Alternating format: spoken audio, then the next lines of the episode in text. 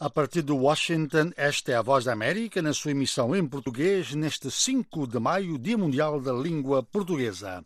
São 13 horas e 30 minutos em Washington, 19 horas e 30 minutos em Moçambique, 18 e 30 em Angola, 17 e 30 na Guiné-Bissau e São Tomé e Príncipe, 16 horas e 30 minutos em Cabo Verde. Léo Sarrilo está na produção, aos microfones Álvaro Lugero Andrade.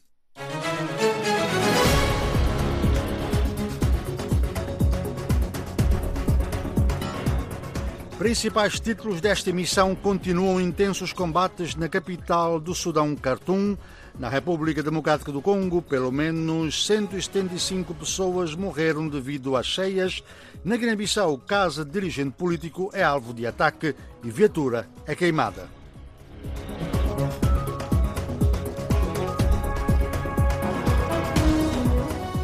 Transmitimos a onda média para Angola e São Tomé e Príncipe, é ondas curtas para todo o mundo e ainda em frequência modelada em Moçambique, Cabo Verde e Guiné-Bissau. São Tomé e Príncipe pode acompanhar-nos através do emissor local da Voz da América. Também estamos na internet na nossa página voaportuguês.com, no Facebook, no Twitter, no YouTube, no Instagram. A nossa referência é VOA Português. E se quiser entrar em contato com a Voz da América, o nosso número no WhatsApp está disponível mais um 20225 9466.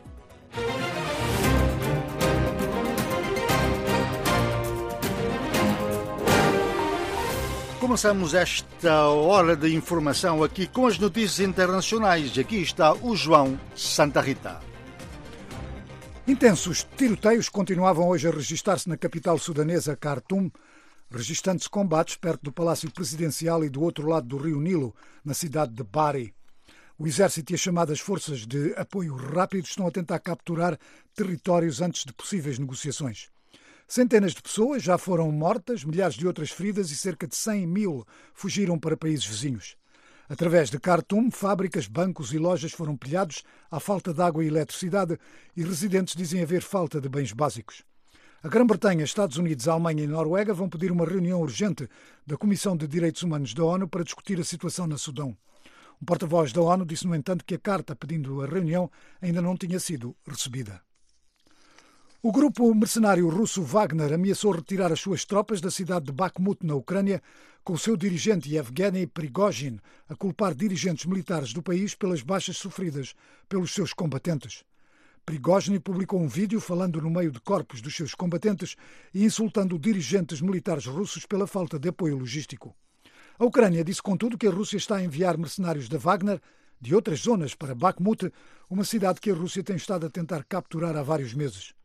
O antigo vice-ministro da Defesa russo, o general Mikhail Mizintsi, que havia sido afastado recentemente do cargo, juntou-se, entretanto, ao grupo Wagner como seu vice-presidente.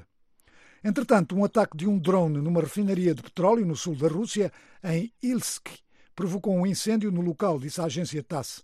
Foi o segundo ataque em dois dias. A Ucrânia disse, entretanto, ter repelido 50 ataques russos no sul e leste da Ucrânia, acrescentando que a Rússia lançou 10 ataques com mísseis contra as cidades de Kramatorsk e Zaporizhia. As autoridades ucranianas impuseram, entretanto, um recolher obrigatório de 58 horas a partir de sexta-feira à noite na cidade de Kherson, levantando especulação que a cidade poderá ser usada como ponto para um contra-ataque ucraniano. Pelo menos 176 pessoas morreram em cheias na parte leste da República Democrática do Congo, disse um governador da região. Corpos cobertos de lama estão a ser encontrados nos locais afetados na zona de Calais, na província do Kivu Sul, onde rios transbordaram inundando as aldeias de Buchuchu e Nyamukubi. O governador da província, Theo Kassi, disse que o número de mortes ascende a 176, mas avisou que há muitas pessoas dadas como desaparecidas. Uma fonte local disse, no entanto, que até agora já foram encontrados 222 corpos. A província do Kivu Sul faz fronteira com o Ruanda e na semana passada 130 pessoas morreram em cheias neste país. O governo militar do Mali anunciou uma nova data para um prometido referendo constitucional que deverá re resultar em eleições presidenciais no próximo ano. O referendo, inicialmente marcado para o passado dia 19 de março, deverá ser a primeira de uma série de votações que têm como objetivo restaurar a democracia no país depois da tomada do poder pelos militares em dois golpes de Estado desde o passado dia 20 de agosto. Um porta-voz do governo disse que o referendo sobre a Constituição se vai agora realizar a 18 de junho e as eleições presidenciais em fevereiro do próximo ano. Na Grã-Bretanha, um tribunal condenou hoje a nove anos e oito meses de prisão o antigo vice-presidente do Senado da Nigéria por ter conspirado para obter o rim de um homem para a sua filha doente com uma doença renal. O juiz condenou Ike Ekwere Madu, de 60 anos de idade, a prisão pelo que disse ser um comércio desprezível que tira vantagens da pobreza, miséria e desespera de pessoas vulneráveis. A Organização Mundial de Saúde disse que a Covid-19 já não é uma emergência global.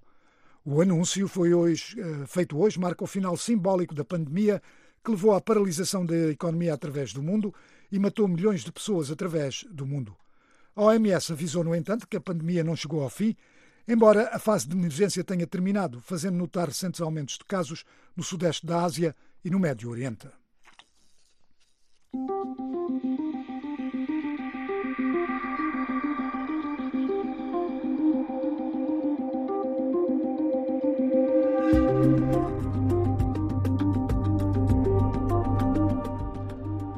E depois das notícias, vamos então a uma série de reportagens que temos para a nossa audiência nesta sexta-feira. Vamos começar na Guiné-Bissau, onde a residência do dirigente do Partido da Renovação Social, a terceira força política do país e que tem ministros no atual governo, François Dias, foi uh, atacada nesta madrugada a tiros e a sua viatura incendiada, embora ele não tenha sido atingido.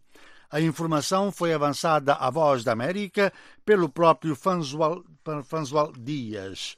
Uh, o ataque à casa e ao carro de Dias acontece dias depois dele ter alertado para um plano do Executivo visando adiar as eleições legislativas marcadas para 4 de junho e de ainda nesta semana ele ter acusado o líder do Madame G15, Brahima Camará, o segundo partido mais votado nas eleições de 2019, de ter retirado do cofre do Estado mais de um bilhão de francos CFA, cerca de 1,7 milhões de dólares, resultando, resultante de uma alegada indenização prejuízo de guerra. Depois de François Dias ter confirmado o ataque por telefone à Voz da América, o presidente do Partido da Renovação Social, eh, Fernando Dias, disse aos jornalistas na sua residência em Bissau lamentar que, cito, a Guiné-Bissau está a caminhar cada vez mais para uma situação de insegurança total, não obstante a vigilância levada a cabo pela Guarda Nacional, uma parte do Exército e pelas forças estrangeiras que circulam por toda a parte do país. Fim de citação. Dias perguntou, e volto a citar, como é que é possível que um cidadão preso ter sido alvo de um ataque sem que as forças de ordem tenham descoberto. Fim de citação. Ele responsabilizou o governo por não cumprir o seu dever de garantir a segurança a todos os cidadãos. O presidente do PRS criticou também a comunidade internacional pelo silêncio total, apesar das denúncias feitas pelo PRS e por vários partidos políticos. As autoridades ainda não se pronunciaram sobre o ataque, apesar das diligências da Voz da América junto da polícia e do governo. E ainda na Guiné-Bissau, como dissemos, a um mês das eleições legislativas marcadas para 4 de junho, o governo recebeu da Comissão Nacional Eleitoral uma adenda orçamental avaliada em mais de 100 milhões de francos CFA, 180 mil dólares. Neste momento, há um déficit de 30% do orçamento, com o próprio Presidente da República a prometer procurar apoios. O governo ainda aguarda a ajuda dos parceiros internacionais. Lassana Kassamá.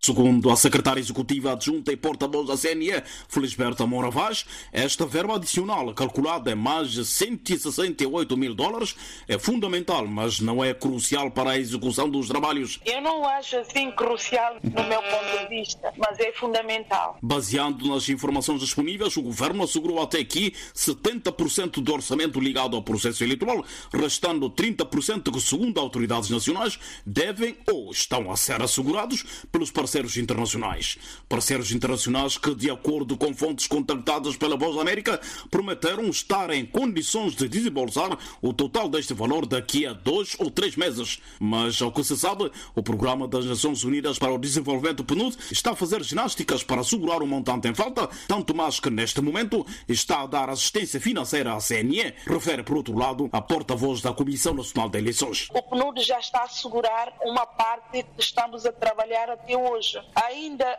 não entramos na linha vermelha no cronograma, porque todas as atividades estão a ocorrer dentro dos prazos. Mas o que, que a CNE está a fazer neste momento ao abrigo do cronograma eleitoral? Neste momento, a CNE está a trabalhar no desdobramento das mesas e, neste momento, em todas as comissões regionais de eleição, estão a decorrer a formação de formadores para formar agentes da mesa da Assembleia do Voto e na próxima semana vai começar a, correr a formação de agentes da mesa da Assembleia do Voto. Em termos logísticos, até praticamente aqui uma semana e meia já vai começar a chegar os primeiros materiais sensíveis que constituem a mesa da Assembleia do Voto. Portugal, neste momento, já está a trabalhar nos, também outros materiais sensíveis de MAF, entre eles atas tintas, atas de apuramento. Lá para dia 15, praticamente, vai começar também a chegar a tinta em the level. Também já se terminou a formação dos pessoais que vão para a diáspora. Não obstante tudo estar em ordem em termos do cumprimento da agenda dos trabalhos,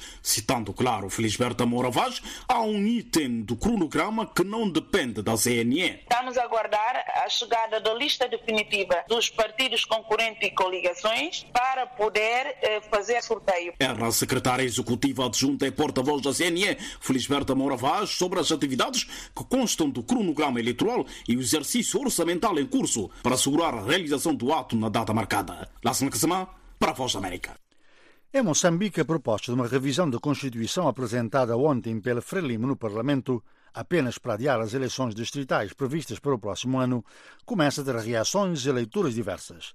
Analistas políticos consideram que só dizer que não há eleições distritais em 2024 é muito pouco, por exemplo, para a Renamo, principal partido da oposição, aceitar isso e apontam saídas que podem ser consideradas para evitar a previsível situação de instabilidade política resultado do, resultante do que pode ser uma crise, como, por exemplo, a de 1994, em que o então presidente Joaquim Chissano foi obrigado a nomear administradores distritais da Renamo em zonas onde aquele partido tinha muita influência. Ramos Miguel tem a reportagem.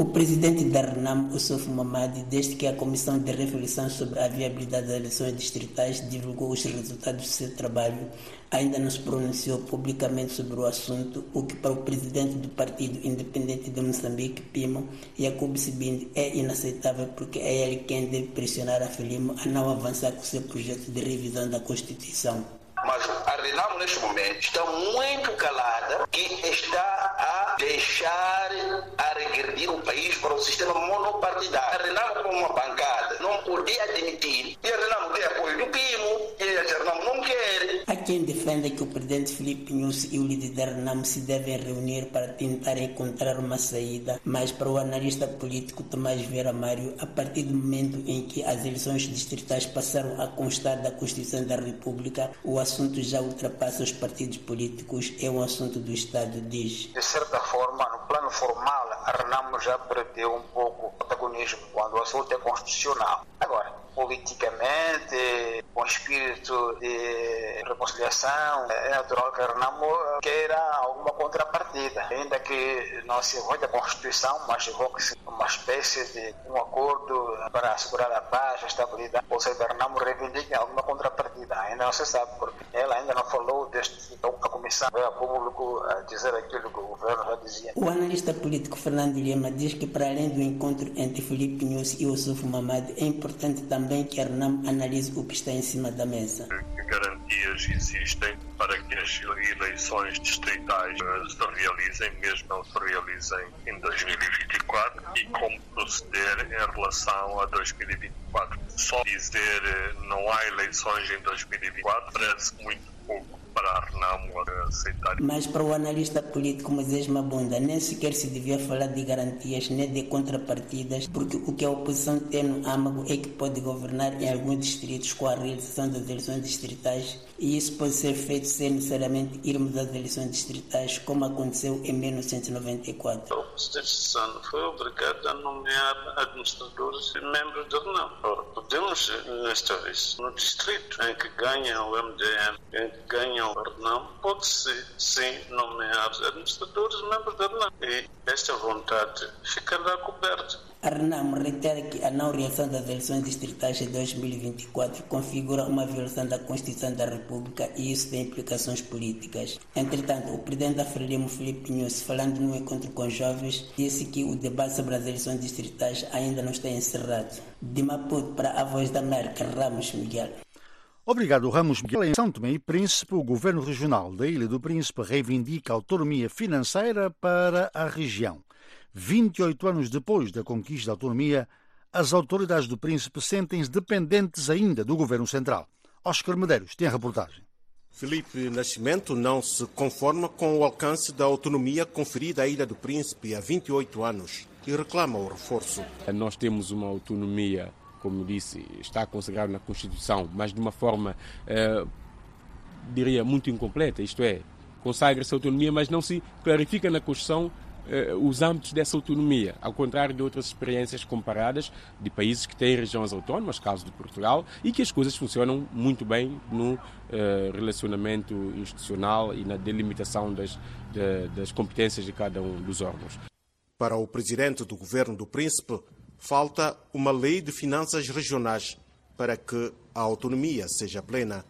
Porque nós temos um orçamento anual nós temos eh, aqui a capacidade de arrecadação das receitas locais, nós temos eh, um direito de receber, eh, em termos de transferências de verbas eh, do Tesouro Nacional, daquilo que o país tem, o, o que dispõe ou que recebe em termos também de donativos ou algum crédito que receba.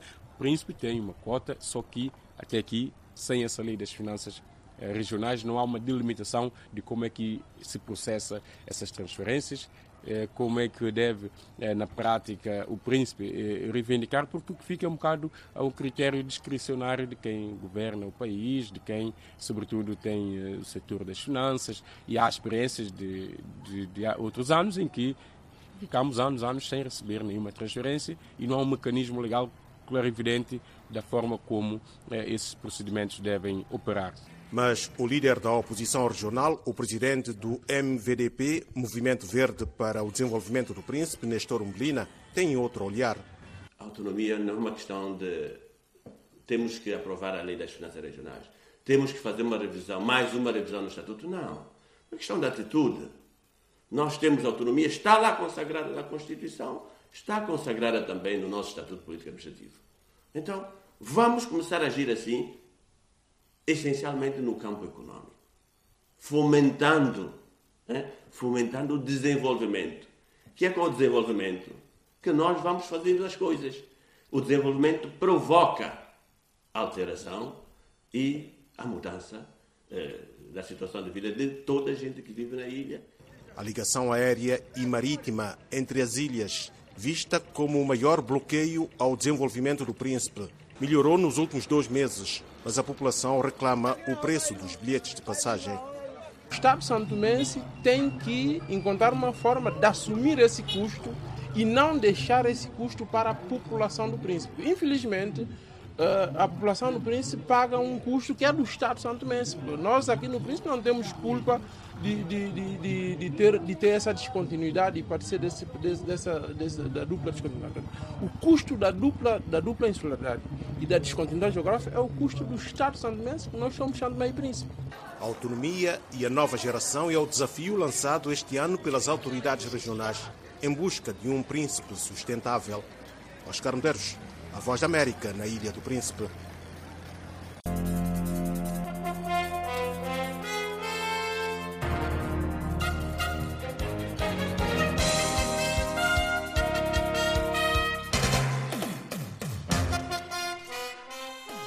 Continua a acompanhar a Voz da América. Na quarta-feira, as autoridades russas acusaram a Ucrânia de tentar matar o presidente Vladimir Putin com dois drones atirados perto do Kremlin. E mais tarde, Moscou, sem apresentar provas, disse que os Estados Unidos estiveram por trás do ataque. A administração Biden respondeu dizendo que Washington não esteve envolvida nesse ataque. Ana Guedes. A Casa Branca diz que está a investigar um alegado ataque de drones ao Kremlin na quarta-feira, que a Rússia afirma a ter sido uma tentativa falhada da Ucrânia para assassinar o presidente russo Vladimir Putin. John Kirby é porta-voz do Conselho de Segurança Nacional. Uma coisa que vos posso dizer com certeza é que os Estados Unidos não estiveram envolvidos neste incidente de forma alguma, ao contrário das mentiras do Sr. Peskov. E é isso que elas são apenas mentiras. O porta-voz do Kremlin, Dmitry Peskov, culpou Kiev e Washington na quinta-feira sem fornecer qualquer prova do seu envolvimento no ataque. Estas tentativas de desmentir este facto, tanto por parte de Kiev como por parte de Washington, são evidentemente absolutamente ridículas. Sabemos muito bem que as decisões sobre este tipo de ações, sobre este tipo de ataques terroristas, não são tomadas em Kiev, mas em Washington. E Kiev faz o que lhe mandam fazer. Na quinta-feira, no Tribunal Penal Internacional, em Haia, o presidente ucraniano Volodymyr Zelensky apelou a uma investigação de crimes de guerra contra Putin. Na quarta-feira, disse que a Ucrânia estava demasiado ocupada a defender-se dos ataques russos para lançar um ataque ao Kremlin. We don't attack Putin. Não atacamos Putin ou Moscovo. Lutamos no nosso território e estamos a defender as nossas aldeias e cidades. Não temos armas suficientes para isso. Em Bruxelas, o chefe da política externa da União Europeia, Joseph Borrell, fez este aviso a Moscovo. We call Russia not to use Apelamos à Rússia que não utilize este alegado ataque como desculpa para continuar a escalar a guerra. É isso que nos preocupa. O porta-voz do Ministério dos Negócios Estrangeiros chinês afirmou que todas as partes se devem abster de qualquer ação que possa agravar ainda mais a situação. Quando questionado sobre o facto de Pequim se oferecer para mediar o fim da guerra entre a Rússia e a Ucrânia, o secretário de Estado americano, Anthony Blinken, disse quarta-feira que os Estados Unidos acolheriam os esforços de qualquer país para uma paz justa e duradoura, mas acrescentou. But it has to begin with uh, a couple of things. Tendo de começar com um par de coisas. Primeira, uma compreensão clara de que, neste caso, há uma vítima e há um agressor. Não há equivalência moral entre as duas posições. E devo dizer que até há pouco tempo não era muito claro se a China aceitava esse princípio básico. Ainda não tenho a certeza se aceita, mas pelo menos o presidente Xi já teve uma conversa com o presidente Zelensky. Até à data, a China ainda não apelou à Rússia para que retire as suas tropas da Ucrânia.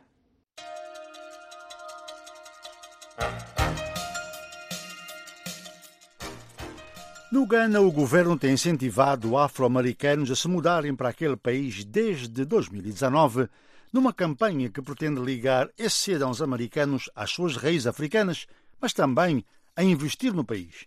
A americana Chess Kaiser construiu um sistema de apoio que ajuda outros afro-americanos, especialmente mulheres, a se estabelecerem no Ghana e a colocarem em prática os seus projetos de negócios. Charles Kaiser chegou ao Ghana pela primeira vez em 2016, enquanto servia na Embaixada dos Estados Unidos. Três anos depois, ela mudou-se para aquele país, na África Ocidental, com sua filha de quatro anos. Vim porque percebi a enorme oportunidade que existe, especialmente para os negros americanos, em termos de empreendedorismo e negócios no Ghana.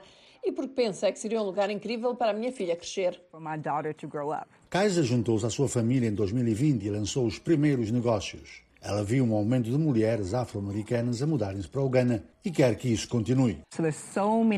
Há tantas mulheres, especialmente tantas mulheres negras que querem visitar o Ghana, mas a primeira pergunta que têm é: é seguro? Sim, é seguro. Então, quis fornecer uma plataforma de chegada segura e suave para mulheres negras que desejam conhecer o Ghana, fazer contactos e conhecer novas pessoas. E quis fazer isso de uma forma mais fácil possível. A empresa social de Kaiser, Serenity House Ghana, oferece acomodação, aconselhamento e espaços de trabalho para mulheres que viajam sozinhas e procuram espaços para descansar, trabalhar e aprender. Um patrão da instalação é Simone Hardy, de Chicago. Ela pretende mudar-se para o Ghana em junho para lançar o seu negócio online. Ela diz que quer fugir da violência armada na América. Há tiroteios em massa. Conheço pessoas pessoalmente que estiveram em tiroteios em massa. Não é um lugar seguro, especialmente para nós afro-americanos, não nos sentimos seguros. Então também estamos à procura por esse vazio. E a paz, a serenidade que se encontra no Ghana não é algo que exista nos Estados Unidos. Embora o governo não tenha disponibilizado números oficiais, grupos da diáspora dizem que milhares de americanos emigraram para o país nos últimos anos. O escritório de assuntos da diáspora diz que os recém-chegados se aventuraram numa ampla gama de áreas de negócios, como tecnologia, imóveis, transporte e entretenimento. O governo afirma que está a oferecer incentivos para que os imigrantes vivam e invistam no país. Akwasi Awa Ababio é diretor de assuntos da diáspora do Ghana. Estamos a oferecer-lhes as mesmas oportunidades em termos de acesso à terra, de oportunidades de negócios, tudo, até cidadania. Isso permitirá que, sim, eles também são ganeses. Numa região atormentada por golpes de Estado, o Ghana tem sido um oásis de estabilidade ao realizar eleições a cada quatro anos e com pacíficas e serenas transições de poder. O governo diz esperar que o fluxo de migrantes afro-americanos aumente a viabilidade económica do país. A quase ao A Ababiou. A exposição que tem dado a sua inteligência, as suas redes, esse regresso à casa tem ajudado o nosso desenvolvimento. Portanto, esse desenvolvimento socioeconômico está incorporado e encapsulado nessa abordagem. Chaz Kaiser diz esperar que mais mulheres negras como ela respondam ao apelo do Ghana. E agora vamos ao desporto com João Santa Rita. Na página desportiva vamos começar com a Liga Africana de Basquetebol, o BALA. Hoje, Petra Atlético e Al Ali estiveram frente a frente no Cairo, os dois grandes desta Conferência Nilo. E que jogo, um jogo emocionante até ao último segundo. Resultado, Petra Atlético bateu Al Ali 91-90, com os dois pontos da vitória a serem obtidos no apito final. Portanto, Petra Atlético termina no topo da conferência, cinco jogos, cinco vitórias. Al-Ali em segundo lugar, tem até agora uma derrota, mas ainda tem mais um jogo que disputar, que contudo deverá vencer.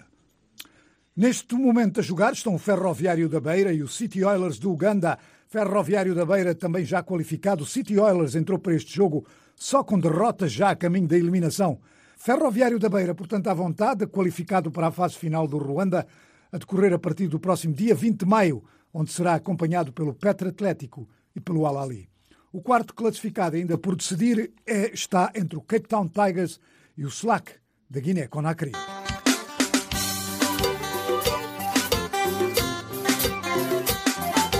No futebol, vamos começar em Portugal, onde ontem Porto qualificou-se para a final da Taça de Portugal, num sensacional jogo da segunda mão da meia-final, frente ao Famalicão. Porto tinha ganho a primeira mão em Famalicão por 2-1 e ontem Famalicão a vencer no estádio do Porto ao fim do tempo regulamentar por 2-1. Foi só prolongamento e já no tempo dos descontos do prolongamento, Porto marcou dois golos.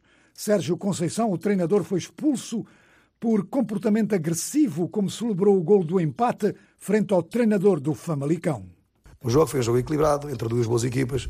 Meu previa um jogo difícil, onde durante praticamente os 90 minutos eh, houve ocasiões de lado a lado, mas no final e no geral, eh, porque não foi só este jogo, este jogo foram 120 minutos, mas houve 90 e poucos minutos em Famalicão, fomos os justícios vencedores.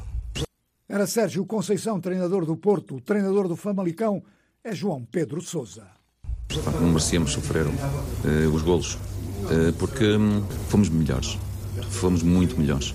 João Pedro Sousa, treinador do Famalicão. Portanto, um jogo com duas opiniões. Em Itália, grande, grande, mas mesmo grande festa em Nápoles. A equipa da casa, o Nápoles, venceu o seu primeiro campeonato dos últimos 33 anos, ao empatar com o Udinese a um golo. Quando faltam ainda cinco jogos, o Nápoles tem 16 pontos de vantagem sobre a Lazio. Já ninguém apanha o Nápoles. Inglaterra, ontem, Brighton bateu o Manchester United por 1-0 num golo de penalti no tempo de descontos, penalti assinalado pelo árbitro depois de consultar o VAR. O que é que isso significa?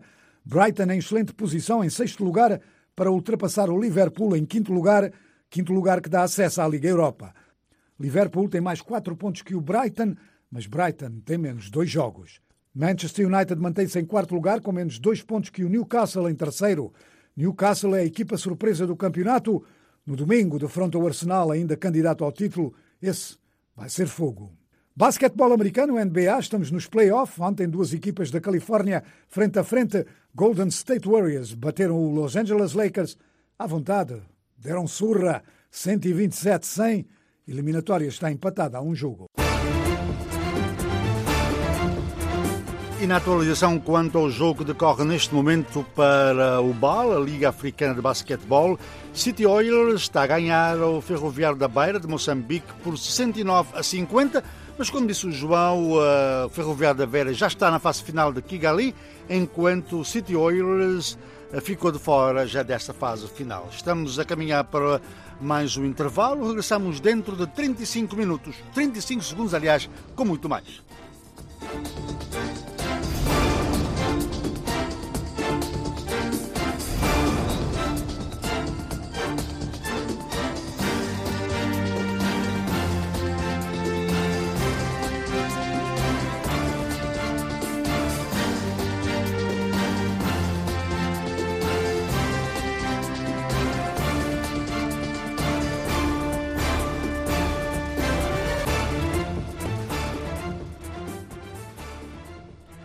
Esta é a Voz da América transmitir em português a partir de Washington nesta sexta-feira, 5 de maio. Aos microfones, Álvaro Lugero Andrade na produção. Está o Léo Sarrilo. Bem-vindo a esta emissão.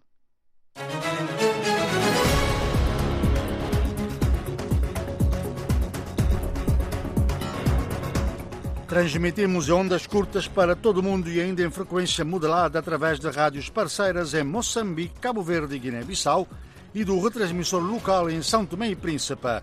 Na internet pode acompanhar-nos na nossa página voaportuguês.com no seu computador, telemóvel e tablet. Também nas redes sociais, no Facebook, no Twitter, no Instagram, no YouTube, a nossa referência é VOA Português. E se quiser contactar a Voz da América por telefone, o nosso número do WhatsApp está disponível, mais um 202 251 9466.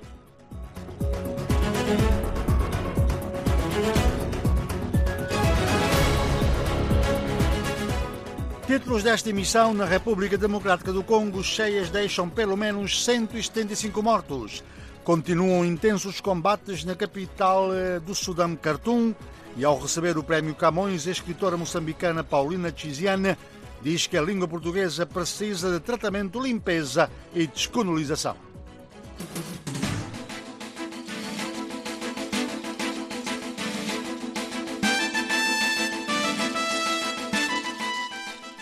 Terceira e última meia hora desta emissão de 90 minutos da Voz América é dia de artes. Mais à frente vamos falar sobre João Série, é o nome maiúsculo da música santomense que morreu nesta semana. Mas antes, a escritora moçambicana Paulina Chiziane defendeu hoje que a língua portuguesa, para ser de todos os povos que a falam, precisa de tratamento, limpeza, descolonização. Durante o discurso, depois de ter recebido o Prémio Camões 2021, numa cerimónia em Lisboa, Tiziane partilhou que só há na língua portuguesa algumas especificidades que fazem com que esta, por vezes, a assuste. Ela deu exemplos de definições que encontra em dicionários da língua portuguesa para algumas palavras como catinga, que vem como cheiro nauseabundo característico da raça negra. Paulina, Paulina Tiziane nomeou também matriarcado, que aparece definido como costume tribunal, tribal africano, em contraposição com patriarcado, tradição heróica dos patriarcas, estava a citá-la. Em África, e volto a citar a escritora moçambicana, temos matriarcado, sobretudo na região norte de Moçambique. É um costume tribal. Deita fora, é coisa de africano. Mas patriarcado já tem valor. Que machismo é esse? perguntou a escritora, para quem, e cito, a língua portuguesa, para ser nossa, precisa de um tratamento de uma descolonização. Ao mostrar o seu agradecimento pelo prémio, ela lembrou que aprendeu a escrever na areia do chão e usou o primeiro par de sapatos com 10 anos, mas disse estar muito feliz por receber o Prémio Camões, tão importante exatamente no Dia Mundial da Língua Portuguesa, completou a escritora moçambicana Paulina Tiziane. Em Moçambique, a proposta de uma revisão da Constituição apresentada ontem pela Frelimo no Parlamento, só para adiar as eleições distritais, começa a ter reações e leituras diversas. Analistas políticos consideram que só dizer que não há eleições distritais em 2024 é muito pouco para a Renamo, principal partido da oposição. Aceitar isso e apontam saídas que podiam ser consideradas para evitar uma previsível situação de instabilidade política. Como exemplo, eles apontam quando, em 1994, o então presidente Joaquim Chissano foi obrigado a nomear administradoras distritais da Renamo em zonas onde aquele partido tinha muita influência. Ramos Miguel. O presidente da RENAM, Ossuf Mamadi, desde que a Comissão de Reflexão sobre a Viabilidade das Eleições Distritais divulgou os resultados do seu trabalho, ainda não se pronunciou publicamente sobre o assunto, o que para o presidente do Partido Independente de Moçambique, PIMO, Jacob Sibindi, é inaceitável porque é ele quem deve pressionar a Felimo a não avançar com seu projeto de revisão da Constituição. Mas a Renamo, neste momento, está muito calada e está a deixar a regredir o país para o sistema monopartidário. A Renamo, como uma bancada, não podia admitir. E a Renamo tem apoio do PIMO, e a Renamo não quer. Quem defenda que o presidente Filipe Nunes e o líder da Renamo se devem reunir para tentar encontrar uma saída, mas para o analista político Tomás Vera Mário, a partir do momento em que as eleições distritais passaram a constar da Constituição da República, o assunto já ultrapassa os partidos políticos, é um assunto do Estado, diz. De certa forma, no plano formal, a Renamo já perdeu um pouco o protagonismo quando o assunto é constitucional. Agora, politicamente, com espírito de reconciliação, é natural que Renamo queira alguma contrapartida, ainda que não se invoque a Constituição, mas invoque-se uma espécie de um acordo para assegurar a paz, a estabilidade, ou seja, Renamo reivindique alguma contrapartida, ainda não se sabe, porque ela ainda não falou então a Comissão veio a público a dizer aquilo que o governo já dizia. O analista político Fernando Lima diz que para além do encontro entre Felipe Nunes e Ossuf Mamad, é importante também que a RNAM analise o que está em cima da mesa. Que garantias existem para que as eleições distritais se realizem, mesmo não se realizem em 2024, e como proceder em relação a 2024. Só dizer não há eleições em 2024 parece muito pouco para a aceitar. Mas para o analista político Moisés Mabunda, nem sequer se devia falar de garantias nem de contrapartidas, porque o que a oposição tem no âmago é que pode governar em alguns distritos com a realização das eleições distritais, e isso pode ser feito sem necessariamente irmos às eleições distritais, como aconteceu em 1994. A oposição foi obrigada a nomear administradores e membros da Renamo. Ora, podemos, nesta vez, no distrito em que ganha o MDM, em que ganha o RNAM, pode-se, sim, nomear administradores membros da RNAM. E esta vontade ficará coberta. A RNAM reitera que a não reação das eleições distritais de 2024 configura uma violação da Constituição da República e isso tem implicações políticas. Entretanto, o presidente da Frelimo, Felipe Nunes, falando no encontro com jovens, disse que o debate sobre as eleições distritais ainda não está encerrado. De Maputo para a Voz da América, Ramos Miguel. Na Guiné-Bissau, a residência do dirigente do Partido da Renovação Social, a terceira força política do país e que tem ministros no atual governo, mas que tem criticado a própria governação, François Dias, foi atacada nesta madrugada a tiros e a sua viatura incendiada, embora ele não tenha sido atingido. A informação foi avançada à Voz da América pelo próprio François Dias e já há reações do próprio PRS. Mayra da Salete. O ataque à casa e ao carro de François Dias acontece dias depois de ele ter alertado para um plano do Executivo para adiar as eleições legislativas marcadas para 4 de junho. E de ainda nesta semana ele ter acusado o líder do MADEM G15, Brahma Camará, de ter retirado do cofre de Estado mais de um bilhão de francos CFA, cerca de 1,7 milhões de dólares resultante de uma alegada indenização do prejuízo de guerra. Depois de François Dias ter confirmado o ataque à Voz da América por telefone, o presidente do Partido da Renovação Social, Fernando Dias, disse aos jornalistas na sua residência em Bissau lamentar que, e cito, a Guiné-Bissau está a caminhar cada vez mais para uma situação de insegurança total, não obstante a vigilância que está a ser levada a cabo pela Guarda Nacional, uma parte do Exército e pelas forças estrangeiras que circulam por toda a parte do país. Fim de citação. Dias perguntou, e cito, como é que é possível um cidadão indefeso ter sido alvo de um ataque sem que as forças de ordem tenham descoberto? Fim de citação. Ele ainda responsabilizou o governo por não cumprir o seu dever de garantir a segurança a todos os cidadãos. O presidente do PRS criticou também a comunidade internacional pelo silêncio total, apesar das denúncias feitas pelo PRS e por vários partidos políticos. As autoridades ainda não se pronunciaram sobre o ataque, apesar das diligências da Voz da América junto da polícia e do governo.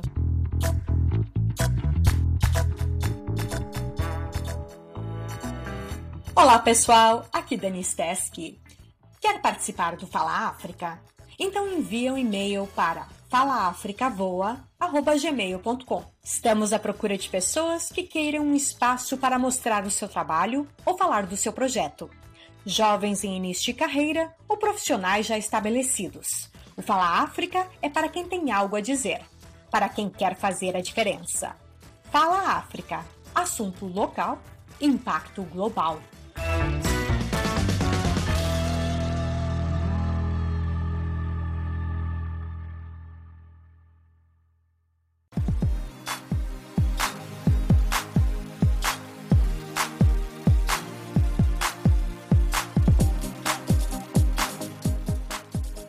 Abrimos aqui mais uma edição de Artes na Voz da América.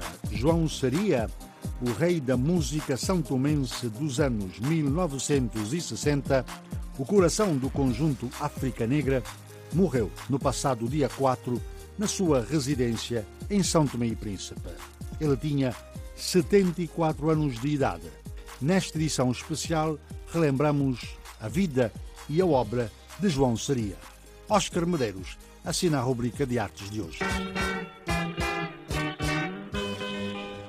Ainda faltava um ano para a independência de São Tomé e Príncipe quando, em 1974, o conjunto África Negra começou a dar nas vistas nos fundões da capital, São Tomé, como eram conhecidos os bailes ao ar livre organizados pelas diferentes comunidades locais. João seria a voz incontornável do África Negra ingressou-se no grupo com experiência trazida de outros palcos, depois do início da carreira musical na Ilha do Príncipe. Eu vou para a cidade e tal, de rap, cantar, o diabo de ritmo, tocar, tal. Eu vou formar um grupo. Acabaram não existia. Disse, vamos formar um grupo aqui.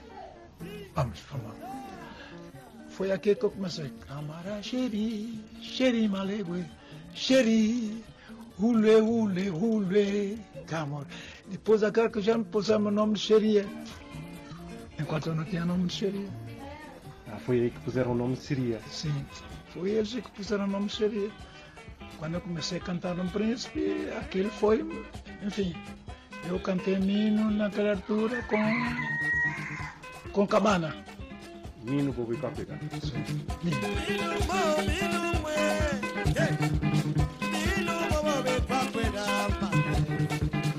João Seria, os guitarristas Leonildo Barros e Emílio Vaz e outros formaram o núcleo duro do África Negra que depois da independência se tornou na banda mais famosa de São Tomé e Príncipe. No início dos anos 80, o África Negra gravou o seu primeiro disco na Rádio Nacional.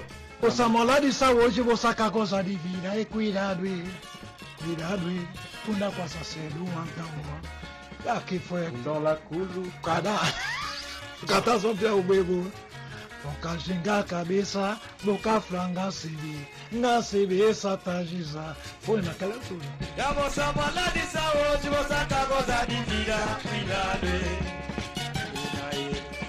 cuidado, funda com essa cedo qual é o estilo que o João mais gosta? É rumba, socopé, o quê? Mas, meu irmão, para ser muito claro, eu gosto de todo. Eu gosto de todas, para mim, que eu sou São Tomense, sou feijão com arroz, eu gosto de todas. A Ninha é uma das músicas que ainda faz vibrar o público, sobretudo nos palcos internacionais. A Ninha foi uma miúda que eu sempre gostava naquela altura. Ela disse que ela ia viajar. Se você vai viajar, vai me deixar sozinho a sofrer assim. Por quê? Por que você vai me deixar sofrer? Senão ela vai, vai, vai, vai regressar. Então, mas se você vai regressar, vai regressar, não tem problema. Então vou te esperando aqui. Por aqui.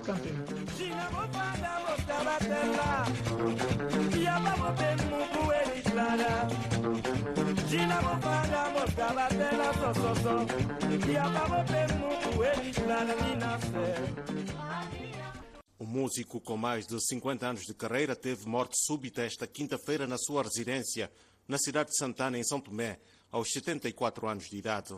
João Gabriel, mais conhecido por General João Siria, deixa um grande legado para a cultura e o povo de São Tomé e Príncipe.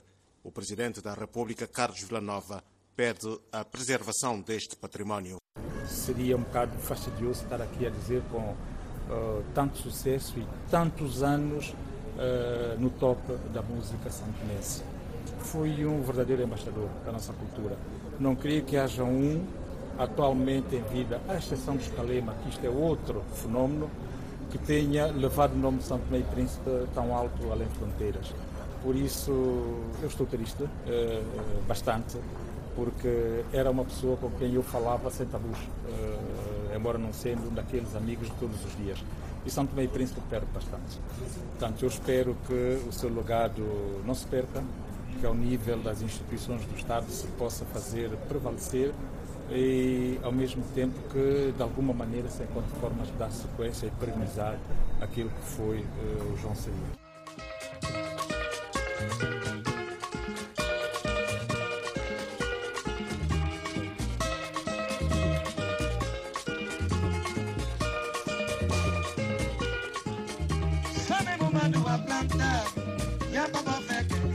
pedrilo com samba, uma pega O governo santomense, pela voz da ministra da Educação, Cultura e Ciências, Isabel Viegas de Abreu, sublinha a figura proeminente, emblemática e incansável que João Seria representa para a cultura musical do arquipélago. A cultura perdeu um filho, porque o cantor João Seria foi uma ilustre figura que levou o nome de Santo Meio Príncipe além fronteiras, porque ele fez várias atuações em diversos países, em vários continentes, em representação de Santo Meio Príncipe. A cultura está de luto, o país está de luto, é uma tristeza para todos nós. O músico que conquistou o país e o mundo com as suas canções fica eternizado nos corações de milhares de fãs. Divulgou muito bem a música também em Angola, por exemplo. Aliás, eu creio que é Júlio da Cunha, com uns tempos, falando, falando música, ele disse que, uh, que, o João seria influenciou bastante. E depois, e, e depois o João seria um grande cantor, artista. E, efetivamente, nos anos 80 e 90, o João seria, indiscutivelmente, era a música mais, mais divulgada, mais mais conhecida. Efetivamente, João, João, seria e, e, a África Negra. Uh, um divulgador da cultura de Santo Tomé, porque ele, porque ele não só, mas não só as letras são muito ricas, porque é das poucas pessoas que viviam, viviam para a música.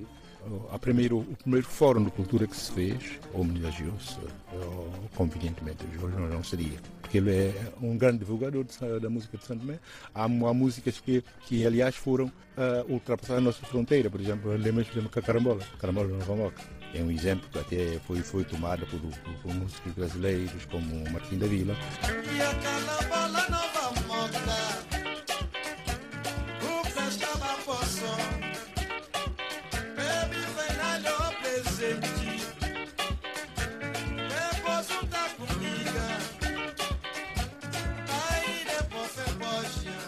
Cantor, que iniciou a sua carreira musical na Ilha do Príncipe, teve a sua última atuação naquela parcela do território santomense no passado fim de semana. Salgueirinho, o seu colega de microfone no conjunto Sangazusa, diz que não foi por acaso. João seria antes da morte, Deus lhe ordenou a ir ao príncipe, despedir da terra onde ele começou a dar os primeiros passos na música. João seria, quando esteve no príncipe, fui eu que lhe trouxe para Santo Meio Príncipe, esteve comigo na minha casa durante anos, muito tempo, e fui eu que lhe levei a Sangassusa. É lá onde ele começou a dar os grandes passos na música que lhe levou até o ponto onde ele chegou. Por isso, João seria, uh, ao ir para o príncipe regressar, fez como se fosse uma despedida. Isso, para mim, causou-me uma tristeza, mas ao mesmo tempo, eh, como nós ouvimos em termos bíblicos, o homem da terra nasce e da terra transforma. e Deus o tenha. José Sardinha, gerente da banda Relíquia, diz que não tem adjetivos para classificar a grandiosidade do homem que marcou a música santomense nos últimos 50 anos. João Siria, nós não temos adjetivo para poder qualificar e classificar o João Siria. É uma perda, mas muito, mas muito, muito imensurável. Eu, pelo menos, sou o gerente dono da banda Relíquias. Em bem pouco tempo, João Siria entrou na minha banda, começou a atuar conosco. E era um menino querido. Cada vez que ele pegava o microfone, nem se olhava pela idade dele. João Siria ainda era capaz de cantar uma hora, uma hora e meia, sem se sentir cansado. João Seria, o coração do conjunto África Negra, parou aos 74 anos de idade. Oscar Medeiros, Voz da América.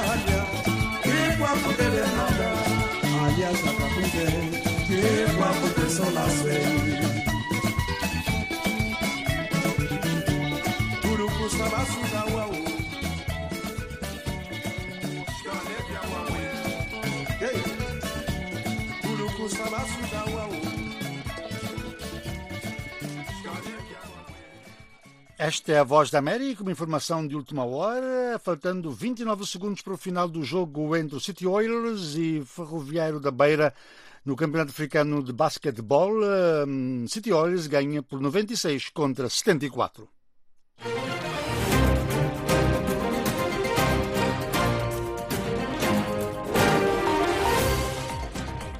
Intensos tiroteios continuavam hoje a registrar-se na capital sudanesa Khartoum, registrando-se combates perto do Palácio Presidencial e do outro lado do rio Nilo, na cidade de Bari.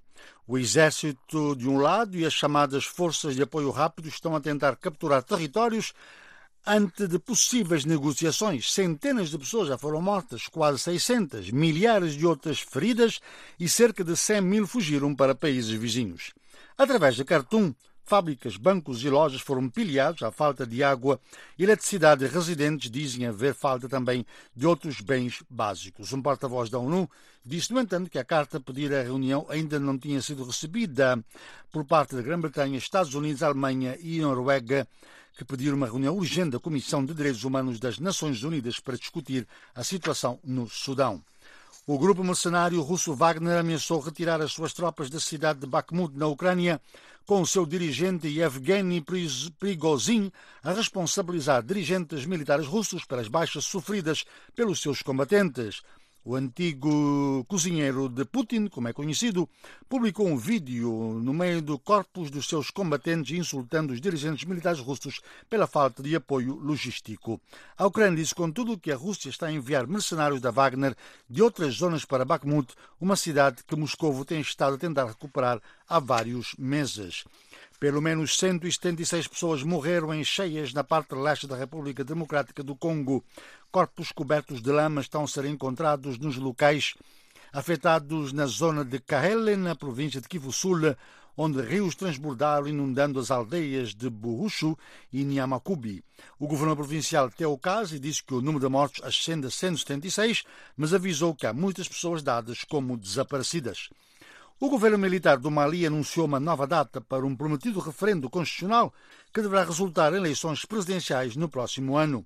O referendo, inicialmente marcado para o passado 19 de março, deve ser a primeira de uma série de votações que tem como objetivo restaurar a democracia no país depois da tomada do poder pelos militares em dois golpes de Estado desde agosto do ano passado. A Organização Mundial de Saúde disse que a Covid-19 já não é uma emergência global. O anúncio foi feito hoje e marca o final simbólico da pandemia que levou à paralisação de economias através do mundo e matou milhares de pessoas também. Na Sérvia, a polícia prendeu um suspeito de ser o responsável pela morte de oito pessoas e ferimentos em 14 outras no segundo ataque com armas de fogo no espaço de dois dias. Na quarta-feira, nove pessoas morreram e outras sete ficaram feridas quando um adolescente de 13 anos disparou sobre os colegas de uma escola em Belgrado.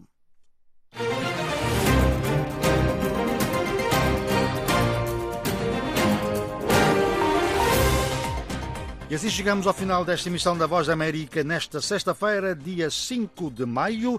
Em nome de todos que a produziram e a apresentaram, se despedem Léo Sarrilo e Álvaro Lugero Andrade. Até amanhã na rádio, mas podem ficar com a Voz da América na internet voaportuguês.com.